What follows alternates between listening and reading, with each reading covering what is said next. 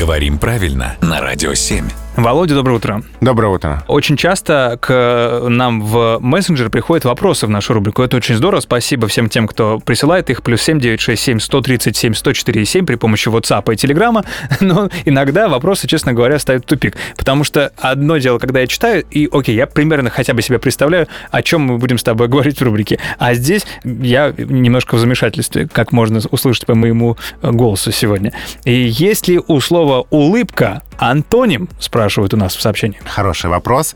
Ну, не у всех слов в русском языке есть антонимы. Так, это одно из них? Мне кажется, что в условиях контекста э, какие-то слова могут вступать со словом улыбка в антонимические отношения. Ну, например, не улыбка, а гримаса, да? Ага. Вот можно сказать, да, я думал, что он встретит меня улыбкой, а он встретил меня гримасой. Тут надо уточнять, какая гримаса. А, злобной гримасой, Ну, например. тогда вот в да. таком контексте это будут антонимы, да? Ага. Но это не значит, что гримаса и улыбка антонимы.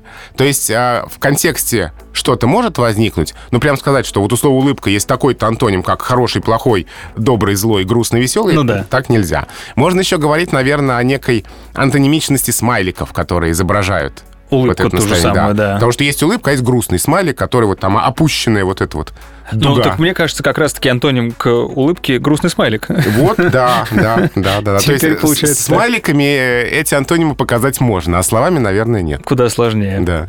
Спасибо большое, Володя.